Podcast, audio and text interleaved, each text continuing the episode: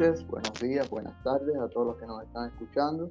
Bienvenidos al sexto episodio del Cuban Runner Podcast. Yo soy Javier Guillot, fundador de Cuban Runners, y hoy tendré la dicha de entrevistar a una persona, una joven maratonista, que se presenta de la siguiente manera en su blog Correr es Vivir. Tengo 27 años, soy informática, estudio en la UCI, trabajo de programadora y diseñadora, soy fotógrafa maratonista. Tengo un estudio de fotos, Lao Estudio, de bebés, niños y embarazadas, ubicado en La Habana Vieja. El Facebook es arroba Laos Estudio Fotos. El blog dedicado a mi madre, la doctora, máster en ciencias, Eumelia Ondina Herrera. Objetivo principal, hacer de Cuba un país más preparado, incluir más personas al naturismo y al ejercicio físico. Así se presenta Lisset. Buenas noches, Lisset. Buenas noches, Javier. Así es. Eh, mi nombre es Lice Álvarez Ondina y, vivo en La Habana, nací en La Habana.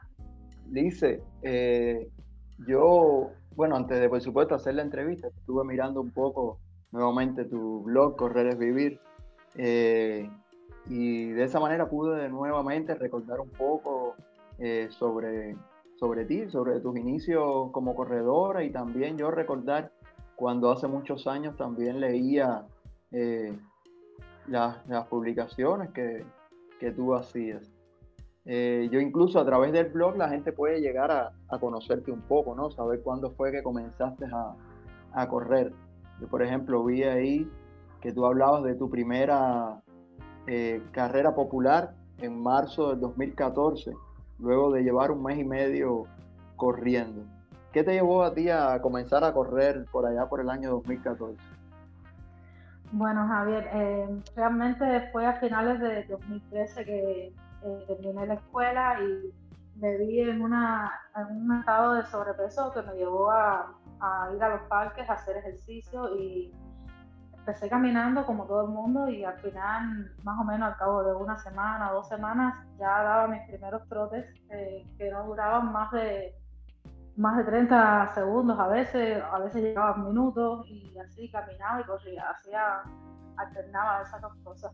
Y bueno, hasta que pasó el mes, la constancia parece que, me fue ayudando y, empecé a correr. Y entonces eh, escuché de la carrera de Terry Fox que se realizaba en, en marzo, creo, del 2014 y me apunté, me apunté, o sea, ese mismo día fui para allá y traté de llegar corriendo todo el tiempo la carrera, al final lo hice. Esa fue la primera de todas las carreras. La primera de muchas, ahí en el, en, tu, en el blog, ¿no? Se ve así como cada mes ibas poniendo y haciendo una reseña, eh, al menos con fotos de cada una de esas carreras y ya incluso eh, quien lo ve eh, se da cuenta de que sí, estabas comenzando, pero ya desde un inicio estaba eh, comenzando a estar ahí entre las primeras mujeres eh, en, cruzar la meta, lo mismo en tu, en tu categoría o, general incluso claro, también. Claro, eh, también empecé en un momento en el que en el país no era muy popular que las mujeres aficionadas empezaran a participar en las carreras, o sea, estaban corriendo y todo, pero no son tantas como las que hay ahora y entonces bueno, me, tocó eh, ser una de las pocas que, casi siempre participaba en las carreras. Bueno, pero tampoco tienes que quitarte mérito, porque ahora no ves que hayas cogido lugares porque hubiese habido pocas, ¿no? Sencillamente las que en esa Pero bueno, al principio sí, al principio yo iba un poco lento y me daba cuenta de eso, pero sí. Eh, entonces, nada, al, final todo lo he puesto en el blog. El blog es algo que, que yo creé eh, a partir de que empecé a correr, porque me había necesidad de de informarme y, querer llevar un estilo de vida más saludable. Y entonces era en los tiempos en los que no había conexión a internet tan fácil como la hay ahora. Y todo se me daba la facilidad porque trabajaba en una empresa que tenía internet y entonces de vez en cuando buscaba contenido sobre nutrición y tal. Y al ver que no había ningún sitio web nacional que pusiera estos tipos de contenido eh, pues yo dije bueno voy a, a partir de una página web que, yo conocía, que era para, para crear blog, una plataforma, voy a crear mi propio blog y entonces recopilaba todas esas informaciones y las hacía en forma de artículos, por supuesto, eh, poniendo al final siempre la fuente de donde cogía el contenido. Y de ahí nació el blog y, y ha sido como una especie de diario donde yo iba poniendo toda mi evolución en las carreras y. Sí, así mismo en el sitio, además de, esa, eh, de esos artículos sobre entrenamientos, nutrición y demás, siempre también se encuentran tus historias y relatos sobre cada una de las carreras. Entonces, el, el hacer los registros de cada una de esas eh, presentaciones tuyas en esos eventos te servía a ti también como, como forma de, motivación, de tal vez de ver tu, tu evolución y de que quedara registrado para después comparar eh, cómo sí, claro. Eh, a, la vez que yo ponía cómo me iba en cada carrera y, también ponía las dos formas, ponía la noticia de la carrera con las fotos en generales y ponía como, como mi experiencia también otro artículo hacía como una especie de crónica. Había veces en que no, que no escribía, pero había veces que sí. Y entonces eso me servía también para, para yo evaluar cómo me sentía en ese momento y ver si había tenido un, avance en esto mismo, entrenar y todo. Y bueno, tú tuviste una evolución bastante rápida así en cuanto a las distancias, ¿no? Te lanzaste a las carreras populares, pero rápidamente eh, fuiste aumentando la, la distancia. ¿Recuerdas eh, ¿Cuál fue tu primera, tu primera media maratón, por ejemplo? Sí, mi primera media maratón, bueno, eh, las distancias en realidad, desde que yo empecé, yo siempre he sido de, correr casi todos los días la misma distancia, o a veces que lo medía por tiempo, por ejemplo, casi eran 10 kilómetros. Ya cuando empezaba a poder correr por más de media hora seguida, casi siempre trataba de mantenerlo en 10 kilómetros. Y eso mismo me sirvió para prepararme para correr una media maratón. De hecho, eh, el parque donde yo corría tenía un entrenador que, bueno, ya falleció por problemas de salud, pero ese entrenador estaba todos los días ahí y era muy amigo mío y él también eh, organizaba salidas con corredores y me ve corriendo todos los días en ese parque y me, y me llevaba con él a todas las, salidas esas que él organizaba. Y una de esas fue eh, una media maratón. Eh, por supuesto, te estoy hablando de, la media maratón no oficial que yo hice, que fue la primera. Fue una salida que hicimos, cruzamos el túnel y salimos desde ahí, desde la primera parada, cruzar el túnel, y dimos toda la vuelta hasta la avenida del puerto, pasamos por, eh, pasamos por Regla incluso, por Buenaventura, y vinimos aquí hasta La Habana sin necesidad de coger otra guagua. Y todo eso sumó 21 kilómetros. Y esa fue mi primera carrera que me sentí muy mal al final porque ya quería pararme y todo, pero es lógico, son los primeros 21 y iba con un buen grupo dándome ánimo, eso sí. Ya, eso siempre, eso siempre ayuda. Ya después que hiciste esos 21 así, eh, ya, de amigos, un entrenamiento, después tuviste la, maratón de Wina. Exactamente, después de esos primeros 21 fueron, de hecho los hice para poder probarme a ver si de verdad yo podía correr esa media maratón, porque yo no sabía si yo podía hacerlo. primero hay que probarlo para después lanzarse. Entonces yo eh, ya seguidamente eso creo que pasó menos de un mes y fui a la media maratón de, San José a Winner y la pasé muy bien, la verdad. Ahí sí que, que no me sentí el cansancio tan extremo como en los primeros 21, la disfruté. Mi tiempo creo que fue alrededor de dos horas y seis minutos. Y, casualmente eh, quedé como en tercer lugar. Por ahí está, creo, corrí con un sí, de la bandera cubana y creo que lo tengo por ahí en un periódico y todo de allá. A eso mismo te quería preguntar, porque yo estoy aquí con la, con la página abierta ¿no? del, del blog. Eh, que por cierto, bueno, para quienes no, no lo han visitado, aunque dudo que, que quien nos escuche no lo hayan visitado, pero bueno, lo pueden encontrar en correresvivir.cubaba.cu.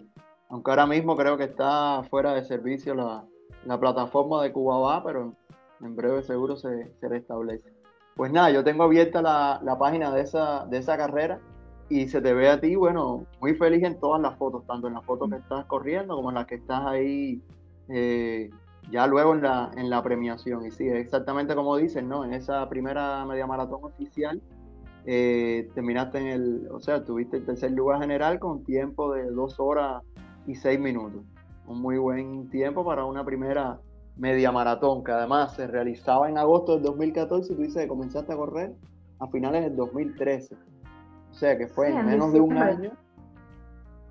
Ajá, o sea, en menos de, un año habrán sido nueve meses.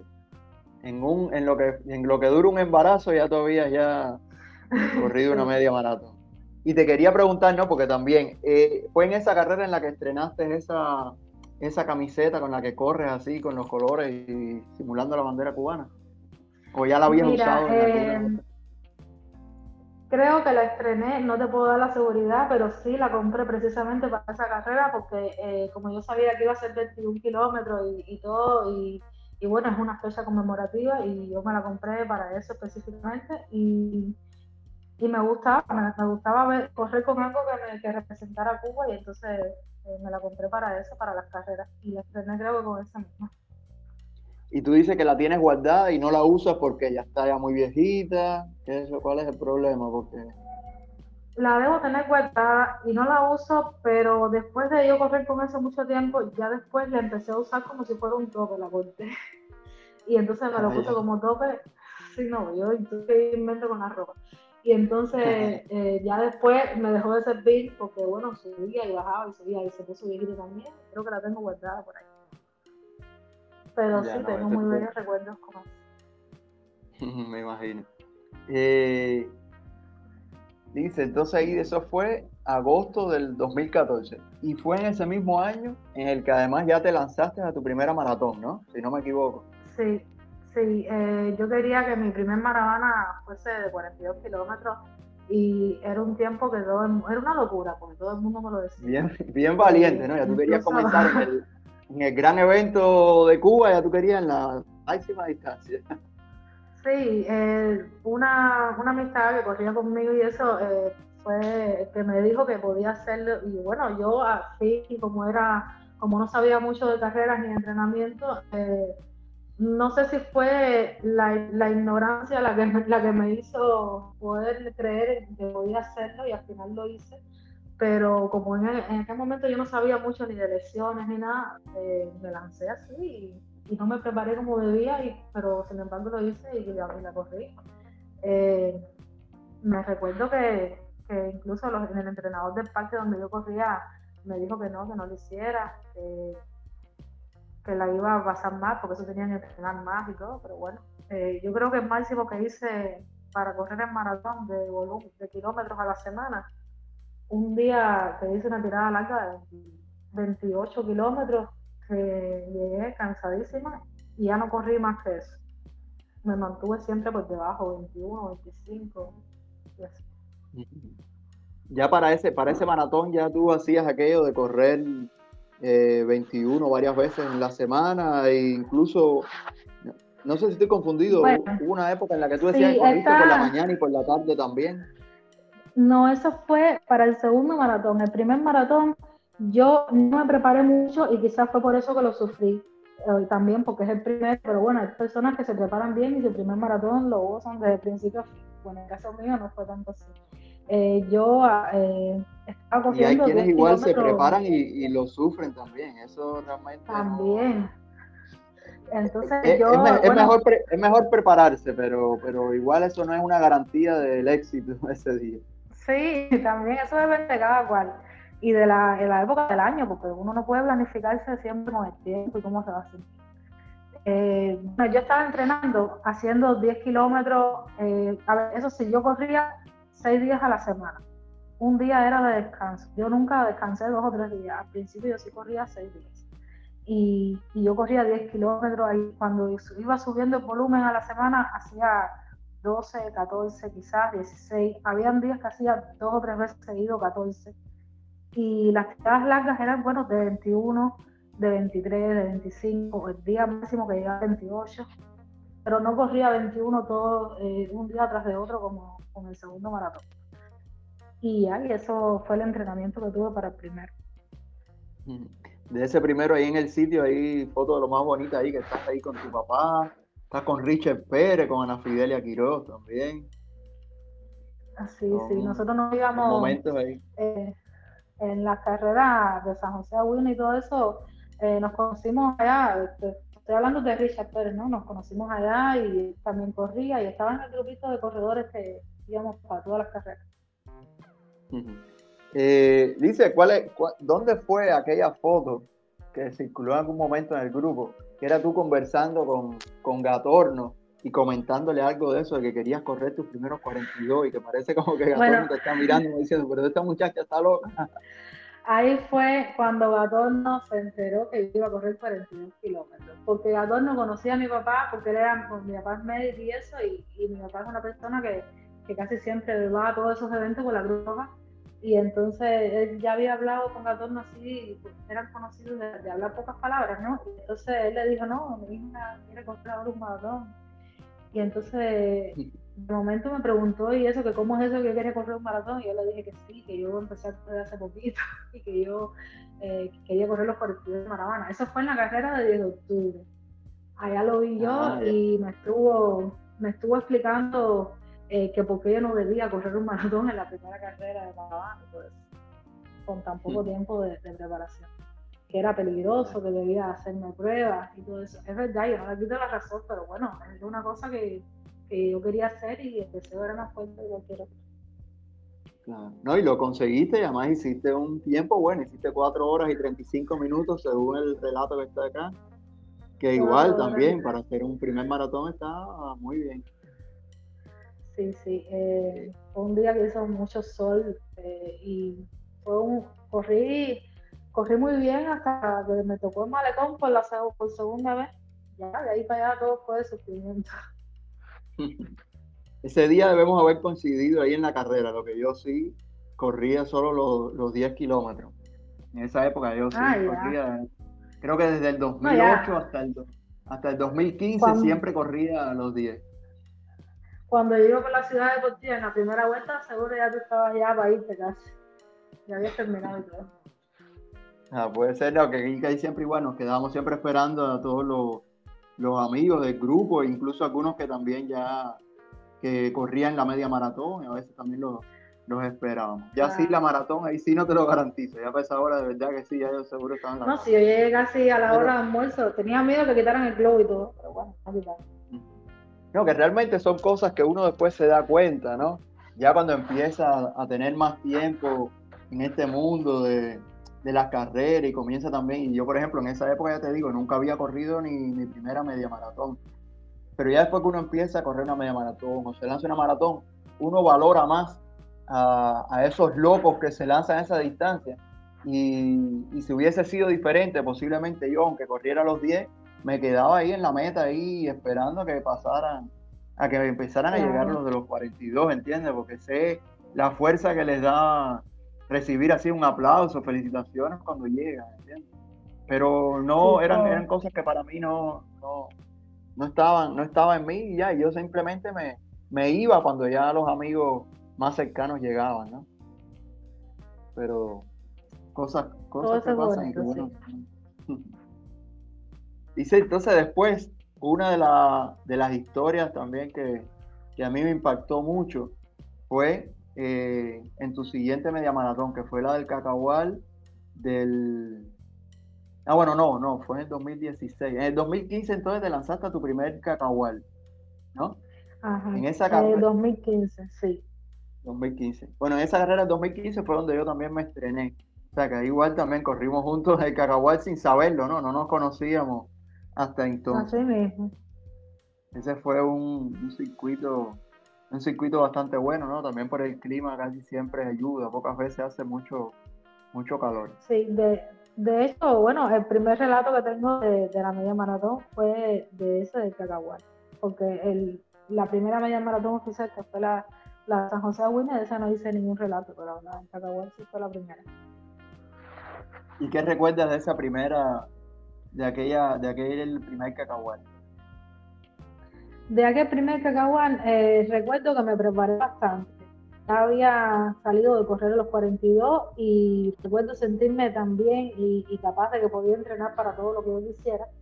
Era una de las cosas por las cuales también quería correr 42, porque eh, ya sí, pues, yo pensaba, ¿no? Si, si yo puedo correr 42 kilómetros, yo puedo hacer cualquier cosa allá que yo me proponga, porque todo lo demás en cuanto a las carreras debe ser más fácil que correr Y entonces me preparé, me preparé bastante, hice, en aquel tiempo hice, mucha, hice muchas series, hice más, hice una buena preparación. Y llegó ese día y, corrí y me sentí bien en todo el camino, pero bueno, eh, las cosas, excepto los detallitos eso de, que cuento en, el relato, pero me fue muy bien. Ahí tú cuentas que a la hora de la largada, ¿no? Veías como Dailin Belmonte ya estaba ahí dando las vueltas en el, en el monumento, ¿no? Y usted ahí con ella, que ella es una persona que, te, que siempre te ha inspirado mucho. Exacto, yo desde el primer momento que conocí a Dailin, o sea, sin conocerla en persona, eh, el entrenador este del parque donde yo corría, Lázaro, me llevó una vez a, a la Vía Panamericana que estaban haciendo una competencia, creo, o una, o una preselección para algo, y ella estaba ahí. Y yo fui con él, ¿no? A ver a, verla a ella, y él me dijo, mira, esa que tú ves ahí es la mejor corredora que tiene Cuba de fondo en estos momentos. Y, entonces yo desde ese día dije, yo quiero correr como ella, aunque fuera imposible, ¿no? Que yo lograra estar ahí, pero pero fue una inspiración para mí todo el momento y hasta desde que empecé hasta que la vi en Cacahuete por primera vez creo que la vi un poco más de cerca y fue una cosa que me impresionó porque pude correr en donde mismo estaba corriendo ella ese día. Y esa es una de las cosas que tiene eh, el running, ¿no? A diferencia tal vez de otros deportes, que uno tiene la posibilidad de correr con los mejores atletas de, de, una especialidad. nosotros ahí en el, en el Maravana, el Cacahual, ahí van y corren los atletas de la, de la preselección nacional que después van y ganan unos panamericanos o van a las Olimpiadas, ¿entiendes? es un privilegio que, por ejemplo, eh, quienes practican otros deportes puede ser que no, que no tengan, ¿no? Porque yo digo, bueno, a mí me gusta jugar pelota, pero yo juego la pelota con los amigos del barrio, yo no voy a jugar en la pelota contra los peloteros del equipo nacional de Cuba, ¿no? Y lo mismo, lo mismo pasa, por ejemplo, fuera. Quien, participa en una gran maratón puede ser que coincida y en esa maratón está corriendo Kicho, está corriendo Bekele, ¿no? Y ellos están ahí, nosotros estamos por otro lado, pero estamos en el mismo, en el mismo evento. Yo con el caso de Dailin, también como tú, igual era una persona así que, que, me, que me motivaba y que me inspiraba mucho, ¿no? Y tuve incluso el, el privilegio de verla correr en la maratón eh, en Río, en la maratón de Río, ella, ella nos representó, ¿no? Igual que Richard en, en el masculino. Pero el femenino, pero la maratón más femenina yo la pude ver, incluso pude hacer algunas cuantas fotos cuando ella pasaba eh, por ahí. Yo estaba con otras personas con la bandera cubana, vamos Daily, vamos, vamos. Y realmente es muy emocionante, ¿no? Ese, ese momento así, así lo fue. Y entonces, eh, Dice, bueno, y esa, en, esa, en ese primer cacahual que te preparaste súper bien, además, eh, el tiempo que hiciste fue excelente, una hora con 47 minutos.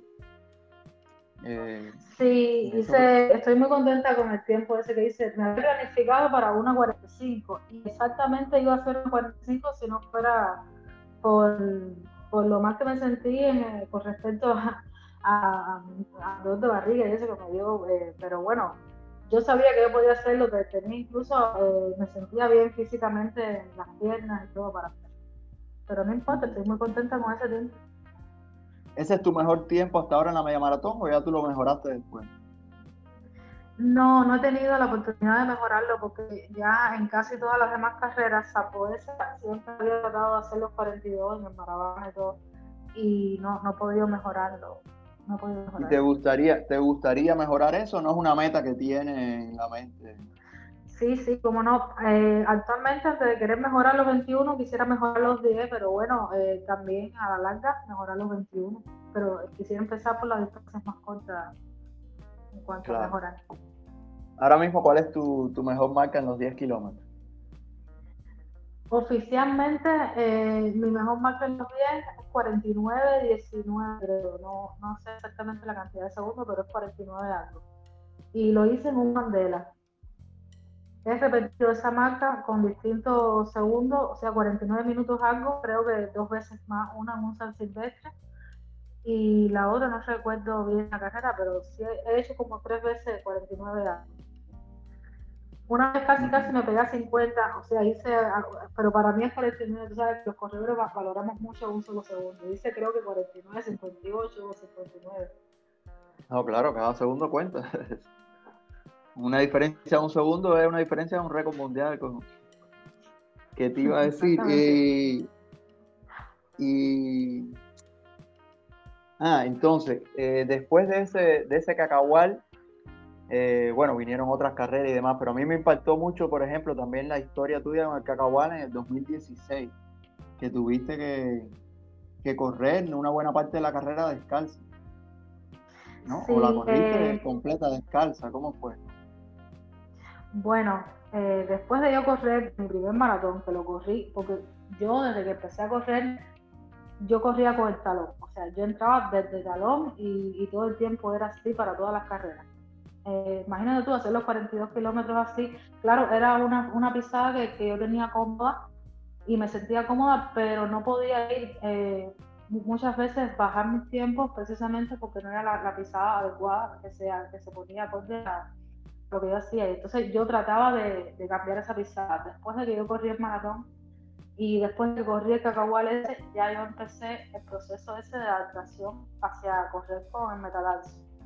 Y bueno, empecé a correr descalza, me iba para la pista de la vía panamericana, la que estaba al lado, me entrenan la gente. Bueno, en ese momento podía ir eh, podían ir personas de la calle ahí a entrenar y eso, no decían nada, yo iba para allá. Me ponía unas medias, que después las medias se iban rompiendo, porque bueno, la pista rompe las medias, pero bueno, para no sentir tanto la... Hasta que ya después corría descalza, es cuestión de que el pie se va a acostumbrar. Y ahí empecé, creo que, hacía un kilómetro, después hacía dos, todo eso era al final de cada entrenamiento. Y eso fue lo que me ayudó a, cambiar la pisada hasta que al final pasé muchos meses de dolores porque cuando tú cambias una pisada, lo, que, lo primero que te duele es el empeine del pie, los dedos, me dolían los dedos, era algo increíble que nunca había pasado, pero era muy molesto, me dolían los dedos de los pies cada vez que corría. Y yo, siendo una persona que corría 10 kilómetros con facilidad, me costaba trabajar el kilómetro 7. Después del kilómetro 7 era sufrimiento total en los entrenamientos, hasta que ya después se me fue quitando. Yo pensaba que nunca se me iba a quitar eso, pero ya después sí. Me fui acostumbrando y, y ya era como si corriera así toda la vida. Y de verdad que me ha mejorado.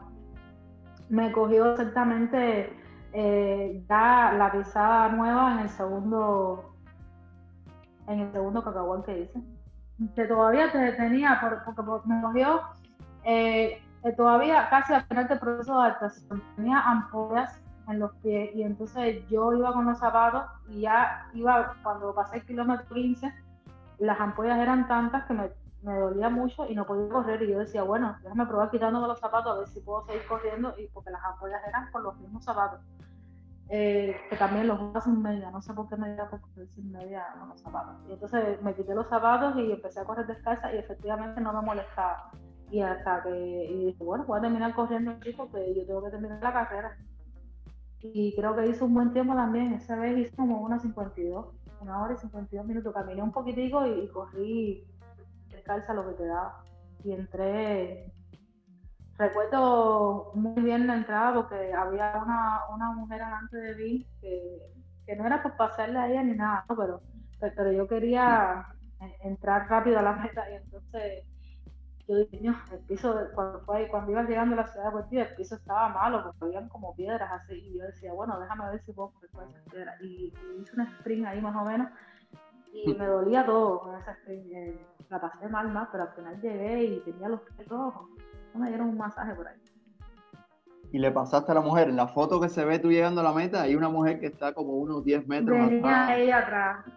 Sí, sí, le pasé por al lado. A ver, no era mi intención pasarle, eh, pero que quería demostrarme a mí mismo que yo podía llegar a ver eso me por A ver, a veces uno no lo hace, no es por ganarle a la otra persona, sino que es la otra persona como que te empuja a sacar lo mejor de ti, ¿no? Para al final tú misma superarte a ti, ¿no? Es que es una competencia contra esa otra. Me emocioné cuando pues, sabía ella, porque porque yo estaba corriendo normal, a un paso normal y no me iba a curar, pero bueno, la voy a ir. Pues a mí esa, esa historia tuya me, había, me, impactó y lo recuerdo porque ahora después rebuscando eh, el artículo en tu blog, ¿no? Yo veo que yo hice un comentario ahí el 22 de febrero del 2016. O sea, tú publicaste esto el día 20 y ya yo dos días después había comentado ahí, eso fue en 2016, ya hace seis años de eso, ¿no? Y era precisamente ahí yo comentando de que, de que acababa, ¿no? De, es más, voy a, voy a leer un pedacito aquí. Yo digo, hola, acabo de descubrir tu blog mientras buscaba imágenes de la carrera de este sábado y me ha gustado muchísimo tu manera de contar todo lo vivido en esta media maratón. Te felicito por el excelente resultado que alcanzaste a pesar de todos los contratiempos de última hora y por todos los artículos interesantes que has publicado aquí. También me gusta mucho el logo del sitio. O sea que realmente también el logo también me gusta. Y buscando ahora para la para, para el podcast, vi que incluso tú le hacías variaciones, porque hubo una época en la que le pusiste un gorrito de Navidad al, al hombrecito del, logo, ¿no? O sea, así, cosas así bastante creativas. Sí, yo iba cambiando, sí.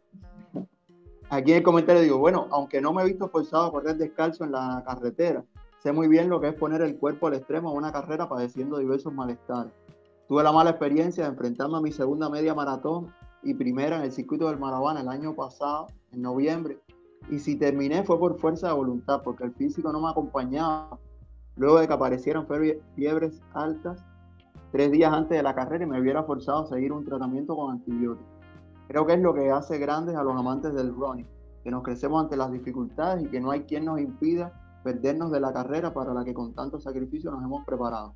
Espero seguir leyéndote. Saludos, Javier. Y bueno, y ahí tú también amablemente me, me respondiste, me contestaste, ¿no? Al día siguiente. Y, bueno, ¿y quién diría que años? Exacto, que iba a decir que años después íbamos a estar hablando así todos los días en, ese grupo de, de Así, y además haber tenido la suerte este año de ya también de, conocernos personalmente ahí en, en, casa de Omar. Coincidimos creo que en octubre y en, en Cacahual y, no, nos conocíamos. Ah, sí, Cacahual, sí, Manabana, el de octubre.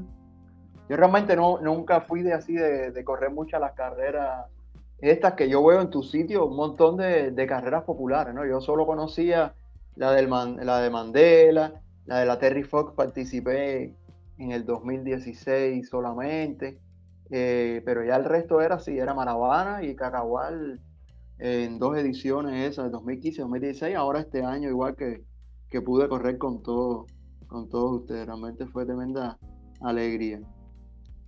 Entonces, eh, ya ahora que, estábamos hablando, bueno, déjame, vamos a, a saltar un momentico y dejar las preguntas que ya yo tenía pensada y ver más o menos algunas de las preguntas que, que dejaron la gente ahí en la página que querían saber sobre ti. Aprovecho también, bueno, para mandar un saludo a quienes nos están escuchando ahora mismo en la transmisión en vivo, están Javier Ernesto y Randy desde Trinidad. Está Diren también, que nos está escuchando de San José. Alex Jorge, ahí en La Habana, igual que Fernan, Arieli, Calisto, Yendris, tenemos también a Ivette, que está aquí al lado mío escuchándonos. Está Sergio, Lourdes también, saludos para Lourdes. Omar, Omar, bueno, espero que esté en la guardia. Omar al final tuvo la guardia en la llegó de correr. Llegó de correr. Ah, llegó de correr. Ah, por eso fue que la, por eso fue que la perra ladró entonces, ¿no? Sí, sí. también nos está escuchando.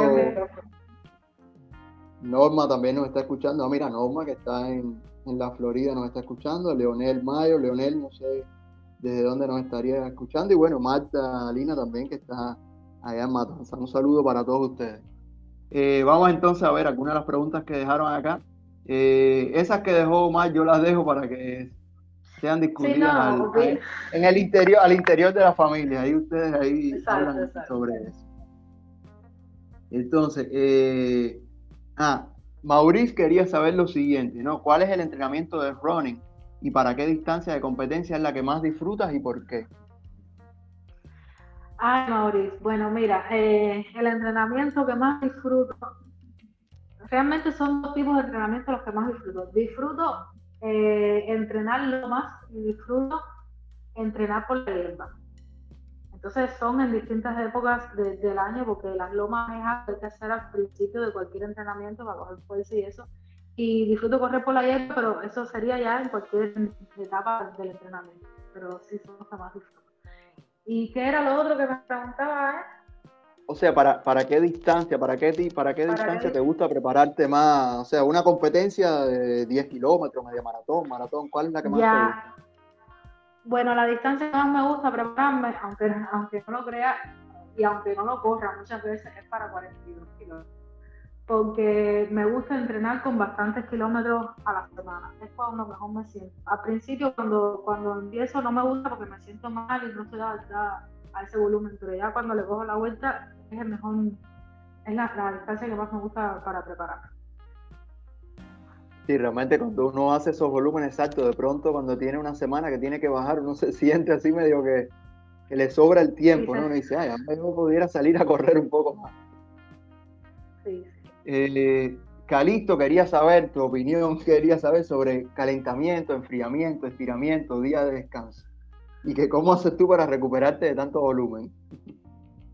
Bueno, yo creo que Calixto me hizo esa pregunta y, me la hizo para que yo se lo contestara a todos los demás porque él se sabe la respuesta. Es que yo no caliento ni tampoco enfrío cuando yo corro ni, ni llego de correr. Eh, pero, y eso está mal, porque debería de, incluirlo más en mi rutina, porque precisamente por eso es que tengo tantos dolores después que termine todo. Eh, pero nada, yo me recupero descansando en la casa sentada, me acuesto quizás una hora y así de un día a otro, al otro día amanezco un poco mejor. Hay veces que amanezco con dolores y vuelvo a salir a correr y se me quitan por el camino y así. Hay veces que se me quitan ya cuando estoy terminando de correr, pero no importa, pero se me quitan. Ya, ¿y cuál es la técnica esa que tú haces de, calentamiento, estiramiento al inicio? ¿Cuánto es que dura esa, esa rutina que de vez en cuando haces? Bueno, mi rutina dura 30 segundos, yo creo que una vez lo metí. Es una cosa, eh, por ejemplo, que si yo no lo hago, yo siento como que, como que algo me jala el pie y no me deja flexionarlo bien. Eh, o sea, la, la pierna no me deja flexionarla bien, entonces yo tengo que hacerlo, antes de correr, yo me estiro la parte de atrás de la rodilla de un pie y después la del otro pie hasta que yo no sienta el ruidito de chasqueo, así como, como estira. Y ya, yo hago eso, me siento mejor y salgo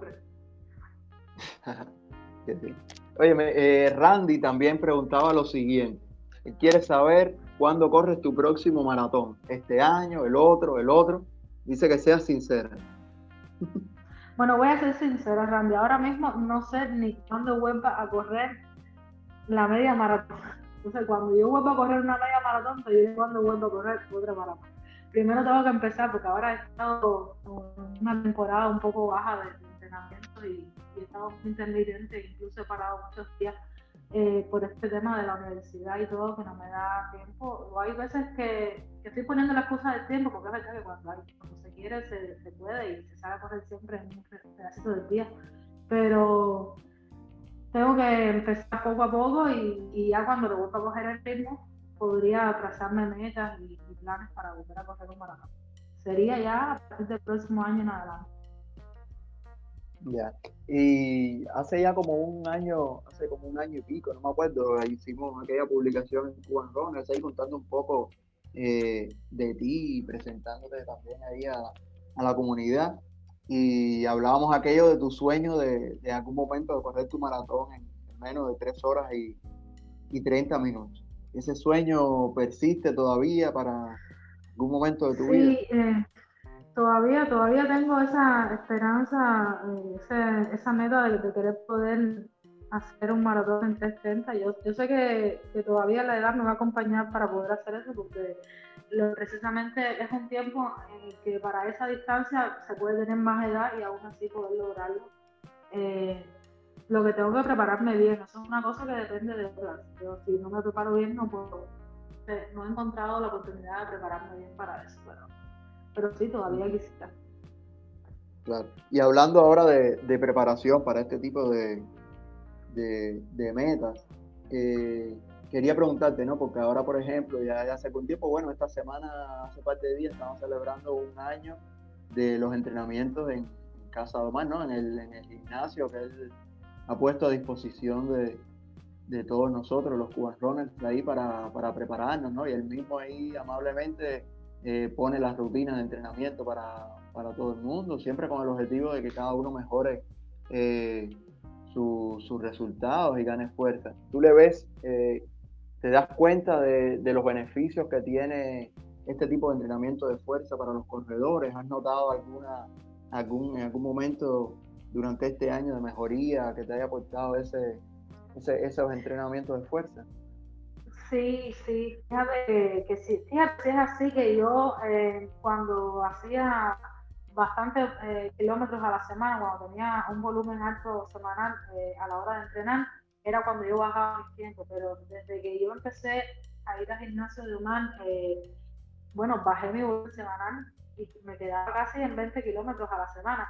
Y aún así, gracias a todos los ejercicios de fuerza que Omar nos ha puesto y que era constante, o sea, dos o tres días a la semana íbamos y hacíamos ejercicios y las rutinas que nos ponía, pues gracias a todo eso yo pude volver a acercarme a mi marca en 5 kilómetros, incluso bajar unos segundos.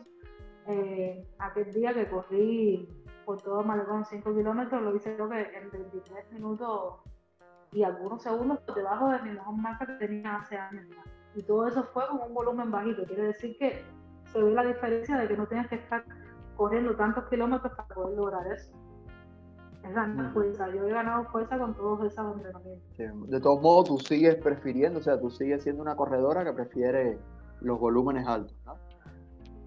Sí, y ahora quisiera todavía eh, sumarle a todos esos volúmenes altos los ejercicios de fuerza también. Lo que pasa es que primero quiero incorporar el volumen de nuevo de kilómetros y después los ejercicios de fuerza. Pero no quiero quedarme con una sola cosa, quiero ahora llevarlas dos, porque me ayuda mucho.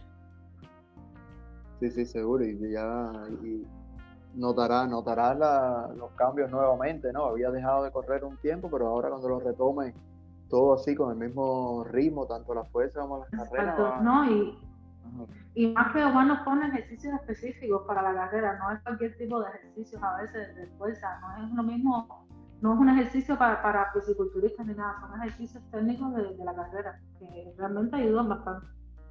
Dice otra cosa, ah, otra cosa que quería hablar de, tu blog, ¿no? Porque estamos hablando de, tu historia como corredor y también cosas específicas ya más bien de, tu blog. Porque yo sigo insistiendo en que casi que, tú fuiste una, una, pionera, ¿no? En este, en este asunto de escribir sobre, sobre running desde una visión personal eh, en Cuba, pienso yo, ¿no? No haber sido, no sé, no conozco de otra otras personas que, escriban sobre, sobre su participación en carreras de, aquella época, del año 2014. Eh, una de las cosas en las que tú también creo que fuiste pionera, y en eso le ganaste incluso hasta a Strava, es en la, en la posibilidad de tener las rutas para correr, ¿no? Que a Strava ahora se van a gloria de, no, están las rutas, tú puedes buscar aquí, ver por dónde correr y el recorrido más bueno. Y ya tú desde el año 2015 ya te habías publicado distintos recorridos y sugerencias, ¿no? Este es un recorrido corto de dos kilómetros y medio, aquí tienes un recorrido de 10 kilómetros por La Habana, y eso realmente es muy útil, muchas personas bajaban fíjate, ese recorrido. Fíjate que ya yo no me acordaba de eso, y, me pongo a pensar, ¿verdad que sí? Yo, yo hacía lo que hace Strava ahora, y entonces no sé de qué año es Strava, pero, pero yo en aquel momento yo decía, eh, caballero, pero la gente que corre por La Habana sabrá los circuitos para correr. Hay días veces que yo veía corredores que, que, yo decía que corrían malecón para arriba y para abajo, y yo decía, ¿y por qué no, y por qué no salen un poco del malecón? Porque como yo también quiero salir del malecón, ¿y por qué no me los tropiezo por las calles donde yo voy? Y yo digo, bueno, lo mejor es que no se saben que por aquí, si coges por aquí, formas un circuito de tanto. Y entonces yo por la computadora estoy trazando eh, las rayitas así por Photoshop, se podía hacer hasta por cualquier aplicación eh, trazar la rayita por las calles donde yo cogía y hacía el circuito. Y entonces lo subía a blog a ver si la gente lo veía y se sumaba. Y efectivamente, dos o tres personas me, comentaron, creo que en, varias ocasiones, que, muchas gracias, que eso les sirve de ayuda para, cuando, para cambiar la rutina y todo. Fíjate que eso ahora lo hace Strava. Sí, sí, exactamente. Ahora estaba mirando, Strava, Strava comenzó en el 2009, pero nada que ver. O sea, eh, habrá comenzado en 2009, pero se hizo, Sí, se hizo, se hizo más popular en los últimos años y ese recurso también de las rutas también es más para acá. Pero fíjate, esto, esto... dime, dime. Yo por lo menos conocí Strava eh, ya después de empezar a correr, eh, después de unos cuantos años de empezar a correr porque yo conocí Strava, de hecho lo conocí en la pandemia ahora, eh, porque yo con el lío de, los celulares estos inteligentes, porque antes los celulares no eran tan avanzados y, y como no teníamos datos móviles, y a partir de que llegaron los datos móviles fue yo empecé a usar Strava y recuerdo que empecé a grabar tarde los recorridos. Porque antes yo corría y no sabía cuánto yo hacía por kilómetro y yo quería medirlo. Y la gente lo medía con los relojes, con Garmin y todo eso. pero yo no tenía reloj de GPS y entonces empecé con Strava.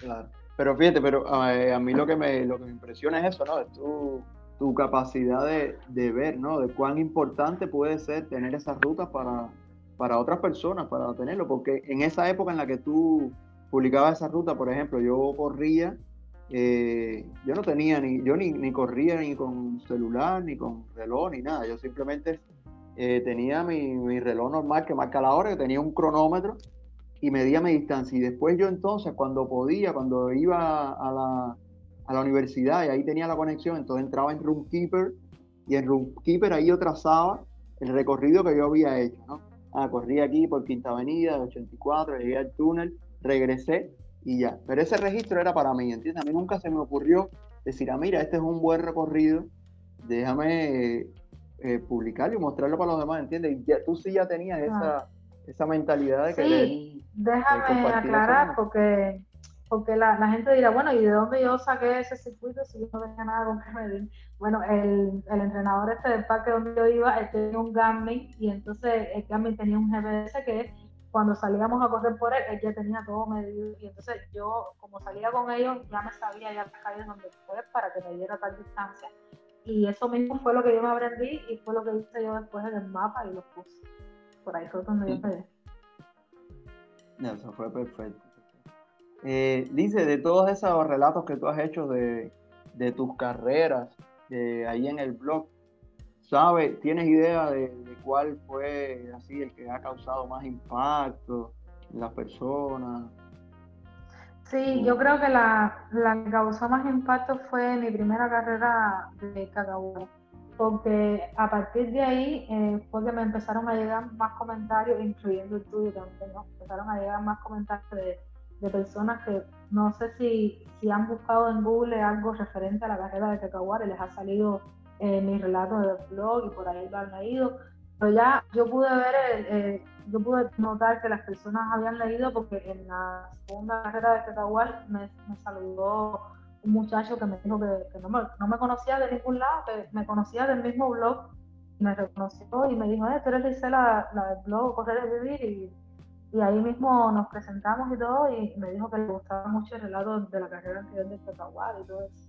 Y fue realmente donde yo me di cuenta que ese había sido el relato con más impacto, porque yo creo que es el que más gente ha leído.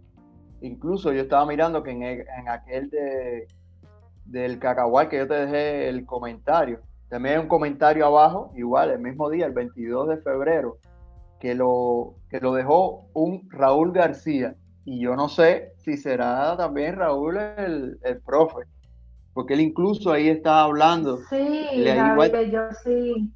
Raúl, eh, Raúl dice, como, como, yo lo conozco, bueno, el profesor de inglés y el corredor de Room del grupo y todo. Eh, él, me, él me comentó, fue, me lo comentó cuando fuimos a correr allá a Santiago de Las Vegas, la primera vez que nos reunimos para celebrar sus 100 días, creo.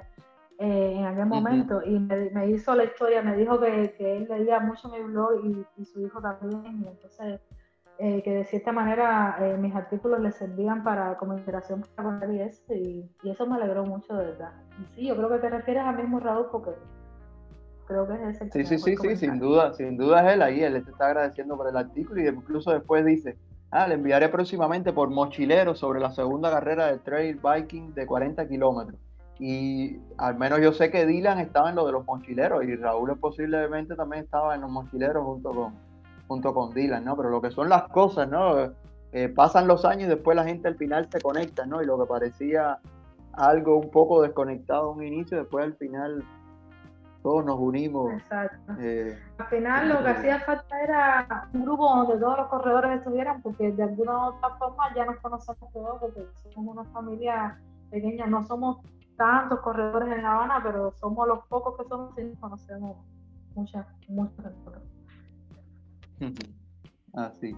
Eh, entonces, vamos ya casi que rumbo para, para el final, para no hacer tan, tan largo esto, aunque igual, eh, no sé, me encantaría después quizás en otro momento seguir conversando y, otra, y conocer de otras historias, eh, tus carreras y tu, tus objetivos futuros y demás. Pero vamos entonces a, ir por acá. Tengo aquí algunas algunas preguntas que me gustaría hacerte ahora aquí al, al final. Bueno, ya, una de ellas era la, tu distancia favorita, que nos dijiste que es los 42 kilómetros, ¿no? Sí, mi distancia favorita para entrenarlo, no para, para o sea, yo, yo, no me levanto todos los días y yo digo, yo, yo quisiera correr 42, tampoco así. Yo quisiera entrenar para 42, porque yo lo que disfruto de, correr, de hacer 42 es entrenarlo, realmente. Correrlos también, pero más bien cuando ya llego a la meta. Sí, por cierto, ahora que estamos hablando de correr los 42 kilómetros, y antes de seguir con las preguntas, eh, tú hubo, no sé si fue un solo maravana, si fueron dos maravanas, en los que tuviste aquellos problemas con dolores en la espalda, que tenías que incluso tirarte en el piso para estirarte. Eh, ah, sí. ¿Cómo, ¿cómo fue que tú sabías que, que eso era lo que te iba a ayudar? Eh, a ver, eh, los dolores de espalda fueron, eh, fue el primer 42 y el tercer 42. O sea, sí, yo nada más que he hecho tres, 42, dos oficiales y uno no oficial, que fue el virtual ese, pero bueno, al final son 42 iguales. Pero el dolor de espalda se debió precisamente a, la falta de fortalecimiento que tenía, porque yo no incluía ningún ejercicio de fuerza en aquel momento, yo simplemente salía a correr y, y lo que yo hacía era correr. La fuerza que yo tenía eh, mayormente venía cuando yo entrenaba en las lomas, porque para mí la fuerza era subir y bajar lomas. Y es verdad que da fuerza, pero hay veces que no es suficiente. Y entonces me golpeó mucho eso, eh, sobre todo por el sobrepeso, porque yo nunca he podido correr esa distancia estando en el peso adecuado. Y entonces eso fue una, carga más que se le agrega al cuerpo, correr esa distancia eh, sin prepararte físicamente para eso. Eh, entonces, en el primer 42 me pasó y me pasó en el tercero. En el segundo no me pasó, me preparé mejor, pero que tampoco fue suficiente porque no pude bajar mucho tiempo, aunque fue mi mejor tiempo y estoy muy contenta, pero no pude bajar más porque si hubiera con ese ejercicio de fuerza, si lo hubiera hecho, quizás hubiera Entonces, seguimos aquí con la, con la pregunta. ¿Cuál es tu comida precarrera preferida? O sea, ¿qué tú prefieres comer antes de la carrera? antes de la carrera eh, me da miedo comer cosas porque me da sentirme mal después cuando estoy corriendo. Eh, yo no, no, no, pero aquí estoy, no, no, no, estoy pensando en la comida, como sería en la comida de la noche anterior, disculpa. De la noche anterior, ya. La comida de la noche anterior eh, es el ritual que tienen todos los corredores de espagueti. pero, pero no es porque sea lo, lo, ideal, porque hay veces que puedes comer comida normal y, y que no te dé problema el otro día eh, sino porque es rico, al final es un ritual que, que todos los corredores conocen y es medio famoso eso de comer espaguetis antes del día Y como que ese día está justificado, ese día nos comemos bastante espaguetis y nadie nos puede decir nada porque al día siguiente tenemos carrera. Así, sí. Y, ahí, y entonces, y, y relacionado con esto, ¿tú prefieres correr en ayunas o con algo en el estómago? Que tú comes ya, o sea, justo unas pocas horas antes de la carrera o no comes nada. Bueno, para, para entrenar me gusta correr en ayunas, pero para la carrera es verdad que, para sacar esa fuerza que uno necesita, uno tiene que comer algo aunque no tenga hambre. Pues cuando yo me levanto no tengo hambre de nada y casi siempre hay que salir corriendo para allá para la carrera. Eh, no, yo lo que como antes de una carrera oficial es quizás un pedacito de, de pan o, de, o de un pan dulce así, algo que tenga azúcar y un buchito de café. Y ya, eso es lo único que yo como, hay, había veces que me he comido un platanito, pero ya, más nada. No, a mí me salvó el platanito que llevó Calito. El platanito que llevaba Calito para el cacahuel me salvó porque el viaje ese tan largo ya me dio un hambre tremenda. Y gracias a ese platanito. ya desde ese tiempo.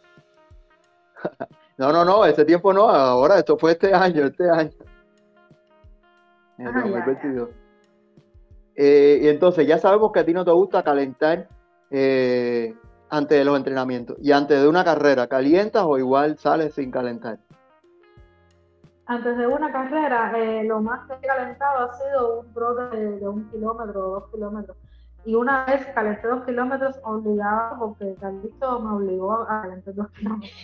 Porque me dijo, muchacho, te vas a sentir mejor, tú eras, vas a salir, vas a salir rápido Eso fue en septiembre de 2000 y al final sí me resultó, porque al final hice 50 minutos en 10 kilómetros. Ah, bueno, entonces, entonces sí tiene sentido, ¿no?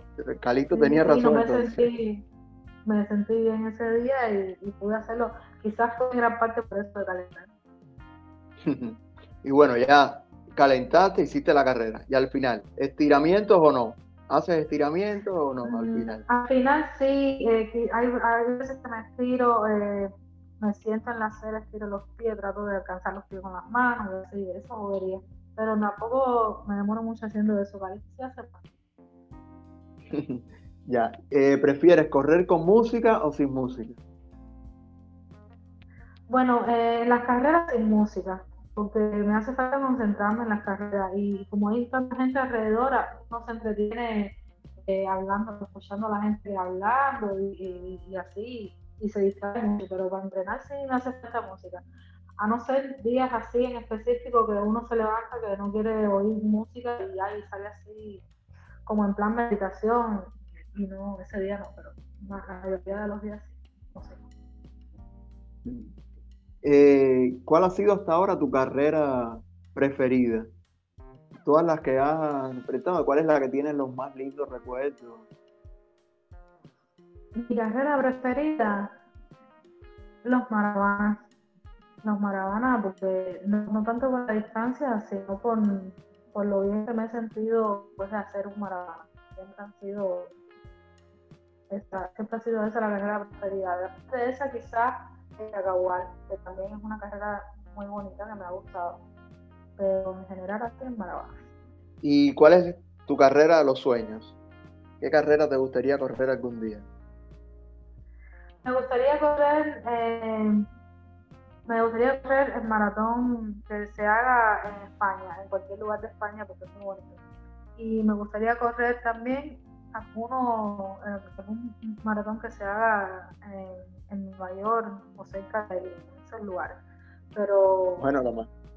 Sí, la maratón de Nueva York es la maratón, una de las más importantes del mundo, o sea, la más grande. sí, una de esas dos, una de esas dos. España pues, me, gusta más porque me gusta el estilo que tiene en las calles y todo eso. Esas dos.